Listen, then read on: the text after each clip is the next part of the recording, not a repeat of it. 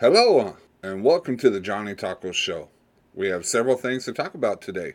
We're going to talk about the 90s slings that we thought were cool, but are long gone.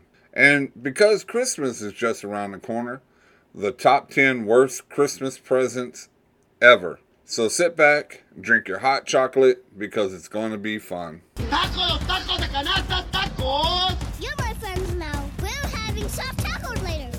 This is the Johnny Taco Show.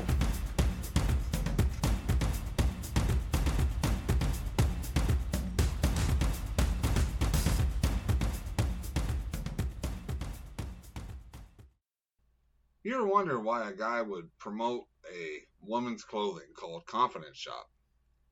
Because Debonair Gentleman isn't here yet. But if you're a lady, and I know you're a lady, and you want to look like a million dollars, please come and see the nice ladies at Confidence Shop. Tell them Johnny sent you, and Trudy will find that right look to make anybody's head turn around. They are located in Waxahachie, but they have a Facebook page called Confidence Shop. Thanks, Confidence Shop, for giving my wife a reason to make her closet overflow with great clothes. Before we get to the show, I had an epiphany, which is in a story of me helping out my daughter. This morning, I was texted by my daughter saying, Hey, are you at work? Uh, yeah, I'm at work. Well, I locked my keys in the car. And this was at 2 o'clock in the morning, and I was at work until 7. So the poor girl had to wait over at her house because the keys to the apartment was in the car, and I guess she was so tired she slept. Um, she wasn't thinking, and locked herself into the to the door. You know. So around seven o'clock, I got there. I picked her up, dropped her off at the house just to so she can warm up and take take my son to to uh, high school. So when I got back to pick her up, she was asleep, so I had to wake her up a little bit. We went to the to the apartment, and I parked right in front of the apartment, and it was around 47 degrees, maybe a little colder, but the drizzle of the rain made it even more. So I was trying to uh, jimmy her lock open, and then that drizzle started becoming more of a rain. And then when I was thinking, you know what? If Moses had faith, if I raise up my arms like he did, he, you know, he parted the Red Sea. So if I raise my hands and pray, maybe the rain will stop. And you know what it did? It did the exact opposite. It poured down even more. And I was like, oh man. I'm sorry, God. I didn't mean to. I wasn't trying to mock. Please. So I was trying to put the hanger to unlock the door, and it kept messing with me. It kept, uh, I think it was mocking me. I think it was laughing in the comfort of that, of the uh, inside of her car, and not outside here in the in the in the pouring rain. So, long story short, I stopped for a second. I started breathing and breathing and breathing some more. And I finally got the door open with two tries. The then when I got to the car, you know, she was nice and sound asleep in the car, and I was like, oh man, I wish I could be nice and sound asleep, but uh, I woke her up. She went in there, and the rain stopped when she got out of the car. I was like, maybe I have a dial-up connection to the to God or something. It just took a little bit. So, but uh, I took my I had to take my hoodie off. It was drenched. It was so drenched to the bone.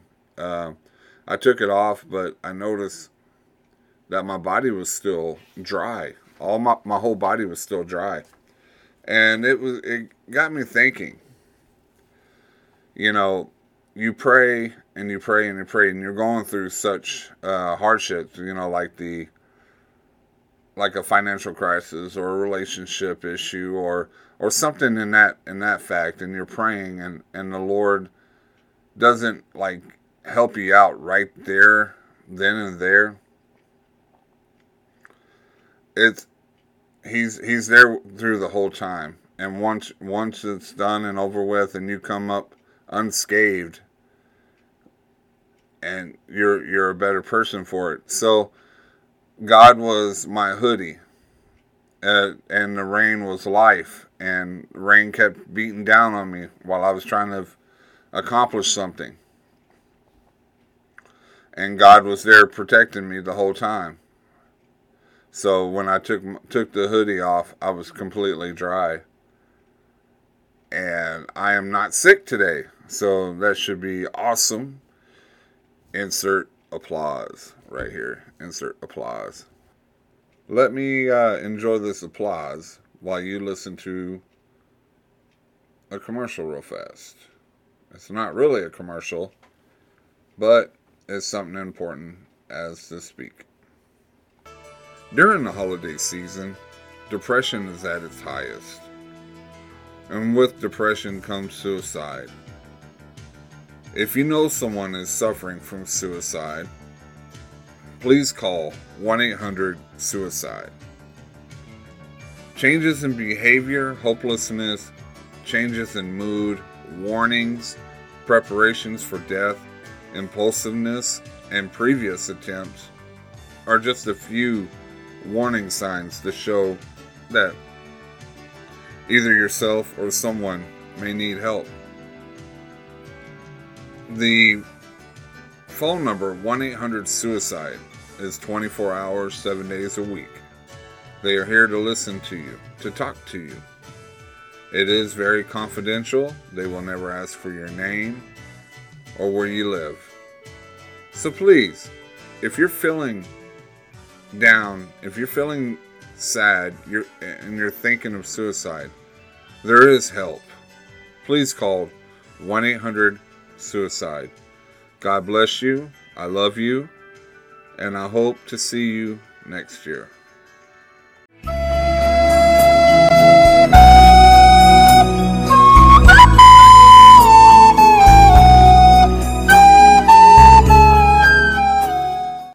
In every generation, there are a set of words or slang that people use throughout the modern times.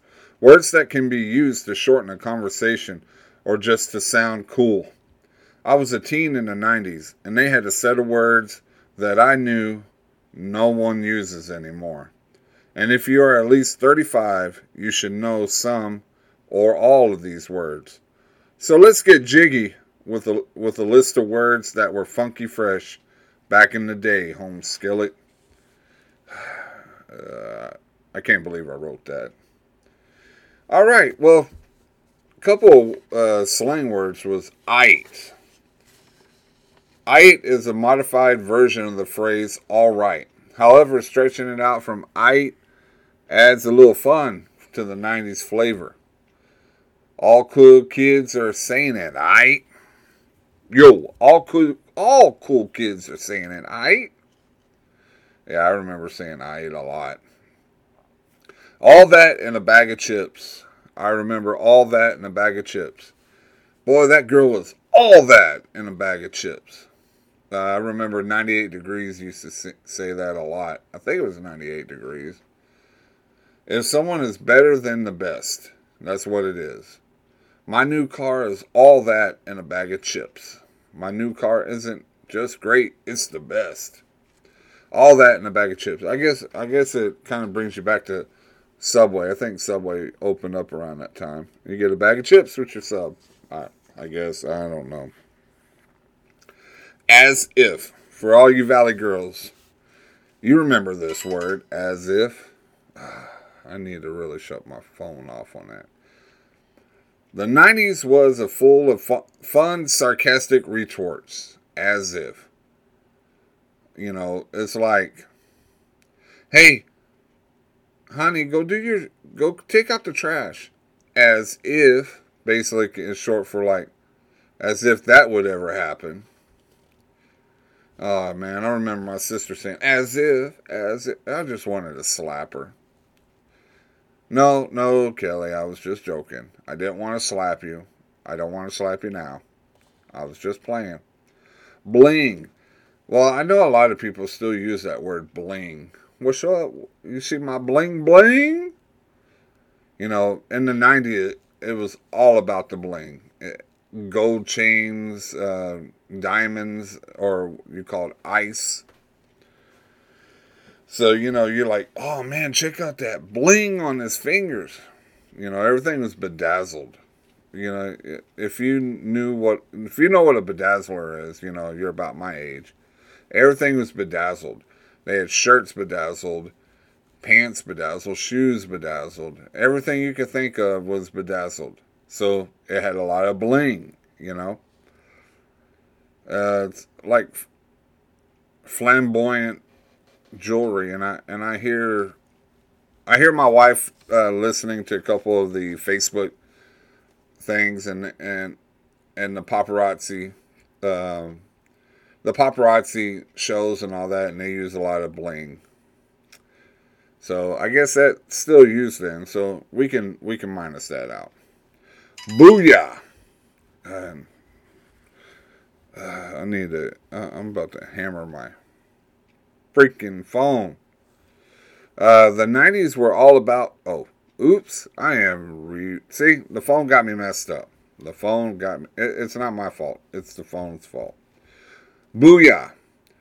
There are things to be excited about, and uh, when it comes to 90s phrases, and booyah was one of them.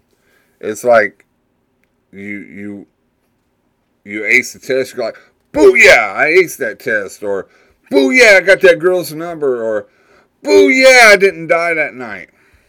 Okay, that went a little dark. Uh, okay, let's uh let's go ahead and go somewhere a little more fun. The bomb. What's up? You are the bomb. You ever heard that in the 90s phrase? You are the bomb something that was amazing or fabulous. If your friend got a new car, for instance, they say, "Hey, that car is the bomb." But don't don't forget to you know make that little duh, you know, don't uh, to get that little hard duh, insinuate it, duh, with a little enthusiasm. The bomb dot com. Uh, I guess that was the bomb dot com was like in the 2000. So I guess it kind of uh, what is it called? Uh, kind of upgraded from the bomb. And Then it went to the to the web. So the bomb bomb.com. Uh, don't go there.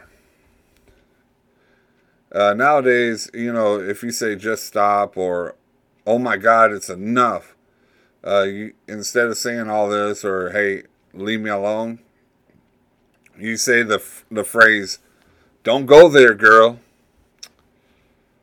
You know, I don't want to talk about it.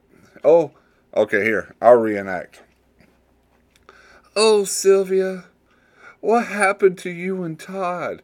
Don't go there, girl. Don't go there, girl. I don't want to talk about it. There you go. Don't go there. Eat my shorts. Oh, eat my shorts was a, a, a phrase that Bart Simpson used to say all the time to Homer or, or to the principal or anybody like that. Eat my shorts.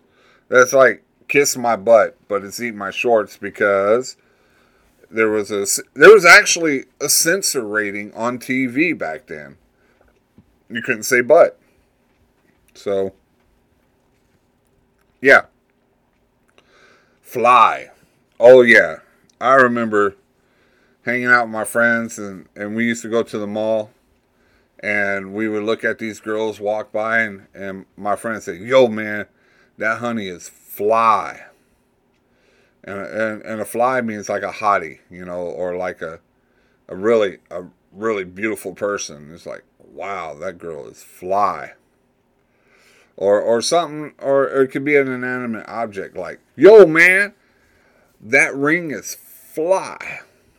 Man, I'm I'm I'm geeking out over all this stuff. Next one is FYI, for your information. I guess that's still being used a little bit here.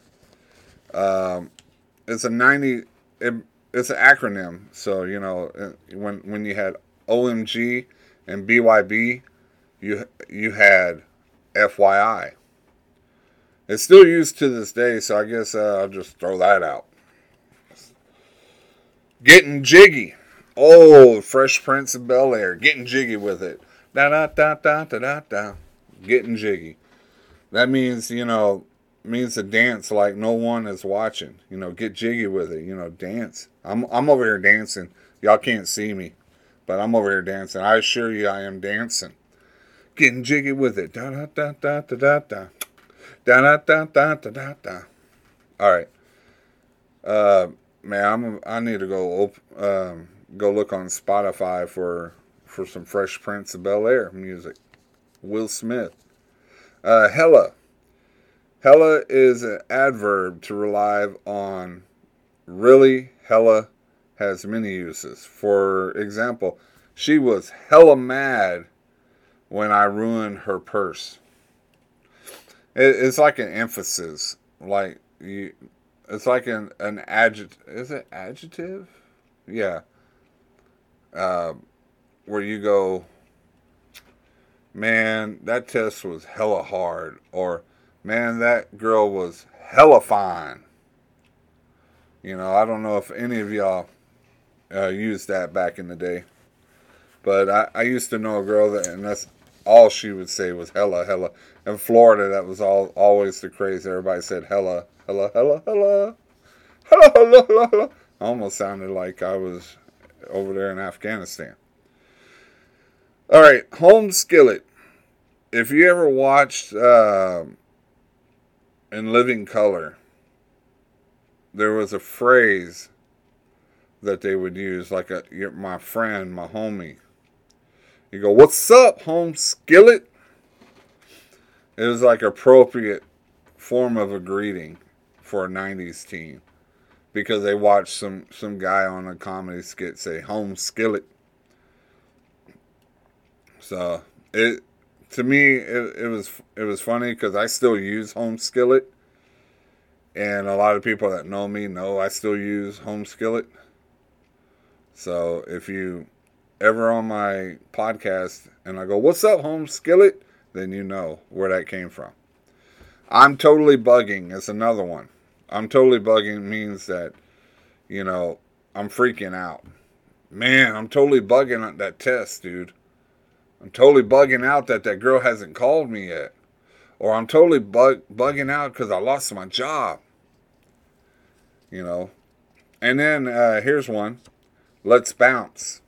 And what let, let's bounce means is let's go. Let's get out of here. You know, here, here's a example. Yo, Tom, let's bounce. Yo, Fred, this this party's whack, man. Let's bounce out of here. So it what it is, it's saying, let's get out of here. Let's get to stepping. That's another word. I don't know if that's on here. Get to stepping, dog. Get to stepping. My bad. I know people still say that. My bad. Instead of uh, apologizing for making a mistake, you go, my bad. Why did you break that why did you break my CDs, man? My bad.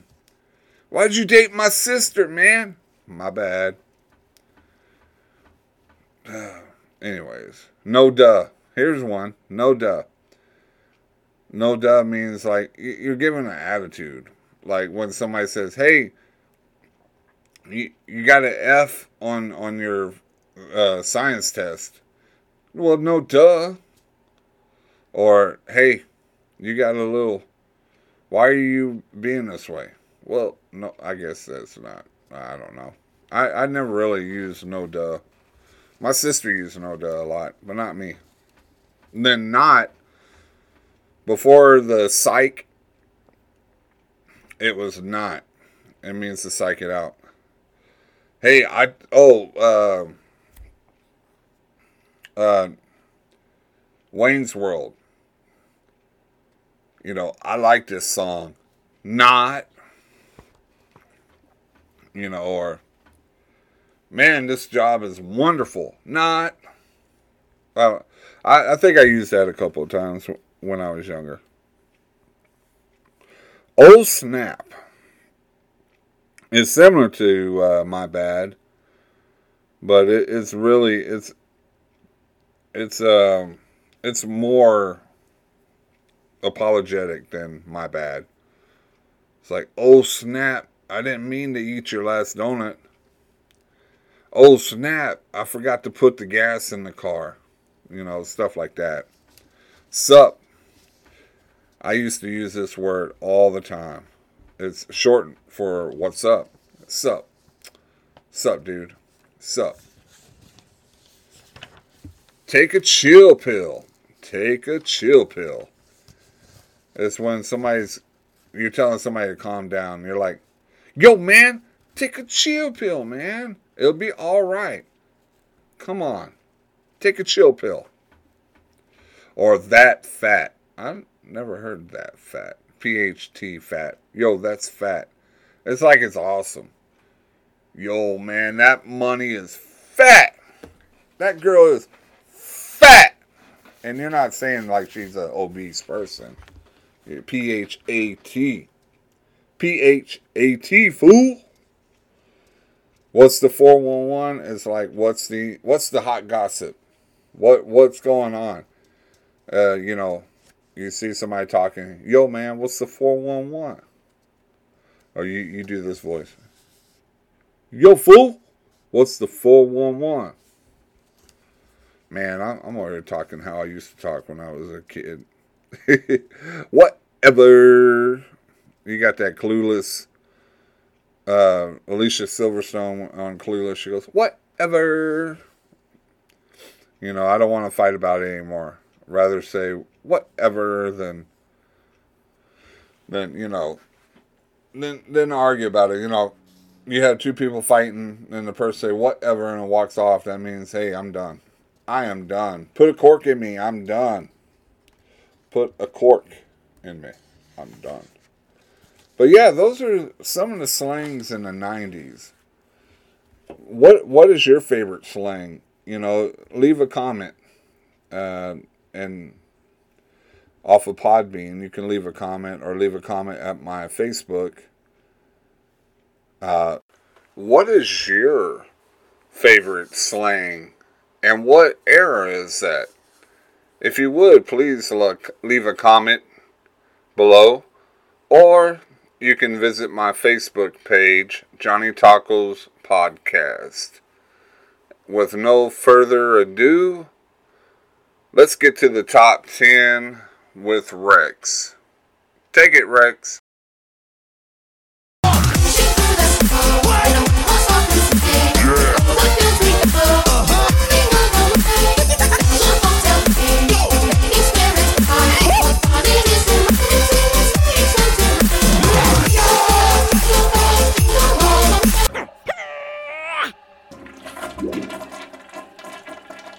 Hey guys, this is Rex, and guess what? It's Top 10 Christmas Edition. Merry Christmas, you filthy animal. And a Happy New Year. This is where I scour the internet and look through its deep crevices to find the top 10 worst Christmas presents of all time. So here we go. The first one is from Anan. Anan. Huh. I never heard of Anan. Oh well. I had mentioned to my uncle that one year that I wish I could grow a beard like his. Come Christmas time, my uncle hands me a present he got for me. I unwrapped it, and what do you know? It's his beard in a Ziploc bag. You talk about a hairy situation. Sorry, my jokes are just going to get worse and worse. Here's another one at Angry Cyclops. I got a book called Coping with Being an Adopted. from Santa while I was in high school was news to me. Well, I guess being adopted meant that you were a present to them. Like I said, these jokes. I'm sorry in advance. Here's another one from Ali Terra.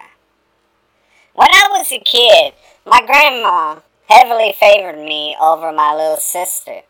One year, she bought me a cool set of Pokemon, which was my absolute favorite thing at the time. She bought my sister a Weasel Ball. It was meant for cats. So that was perfect. Uh, who writes these jokes?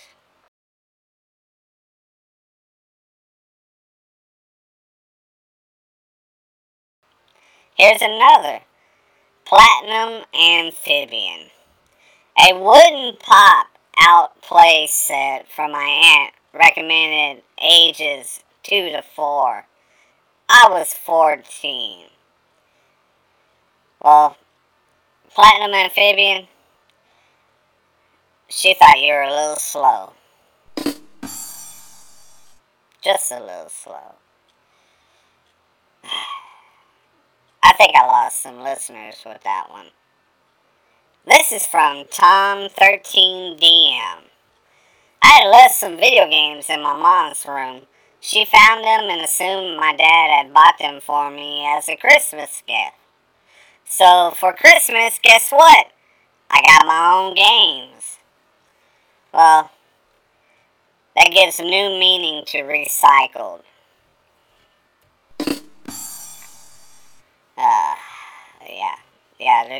Yeah, folks, they're gonna get worse and worse, especially sleep to provide. Okay, this one is from Wheelchair Boxing. It was a shirt that I had. I'm not a gynecologist, but I'll take a look anyways. It was from my stepdad's mom. She knew I wanted to be a doctor, and her English is no bueno. I found it hilarious. Once we translated it to her, she almost cried from embarrassment. I wore it proud the rest of the day. I guess they're right. Senior citizens, although slow and dangerous behind the wheel, can still serve a purpose. This one is from JamOrg12. My sister got a bag of Kroger's shredded cheese from my aunt one year. Boy, that was cheesy. Okay. Well, that present was no good. Uh, I, I assure you, I'm not writing this. I'm not writing these jokes. Dark Not Evil said, I was dating a girl. She knew I was self conscious about my teeth. I have fluorosis so I wouldn't smile very much. But when I did, it was really hard to hide my teeth. Well, the girl's family bought me a toothbrush and even had my name on it. Wow, you talking about had me on the skin of my teeth? Uh, I don't think that was good. This is from Dad Cat. This wasn't my gift, but it was the most awkward situation ever. So a few years ago, my grandmother had her both legs amputated. Don't feel bad. Since then, her health has improved a ton. Anyways, last Christmas, my aunt bought her socks. It was so awful. How do you know it's socks? It could be mitts. You know?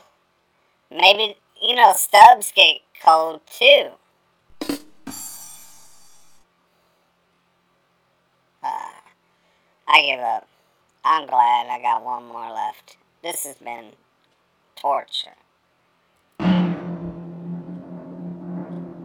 And now, for number one. I'm so glad this is over. Handicap. A gift card to a lingerie store from my grandma. The messed up part wasn't the gift itself, but it's the fact that she had her poor 19 year old grandson go in and buy it. As he told it this way, the conversation went a little awkward. Cashiers, shopping for your girlfriend? My brother said, no, my sister. I mean, my grandma. The things we do for grandma, for Nana. I'll go, I'll, I'll do that for her. I would take it. I would take the, the bullet for her. Because she's Nana. You don't say no to Nana. Never say no to Nana. She wants you to walk off that that pit. You'd be like, okay, Nana. But you'd never say no to Nana. Well, that's it. Back to you, Johnny Tacos. Alright, guys. Well, that's my show. I hope y'all enjoyed it. It's a little different. It seems like I make my podcast a little different each time. I'm trying to get that feel of what kind of flow I want to do. So I hope you enjoyed this. If you did, hit a like button, send a, a comment, or just show me some love on Facebook under Johnny Tacos Podcast. I want to thank everybody that had gave me some positive feedback and some critical criticism which to help me strive to be a better storyteller as well as a ver- as the best podcaster I can be. So thank you all. I appreciate it. And remember, God loves you and I love you. And we'll see you soon. Have a blessed day. In God's name, amen. Don't have a good day. Have a great day.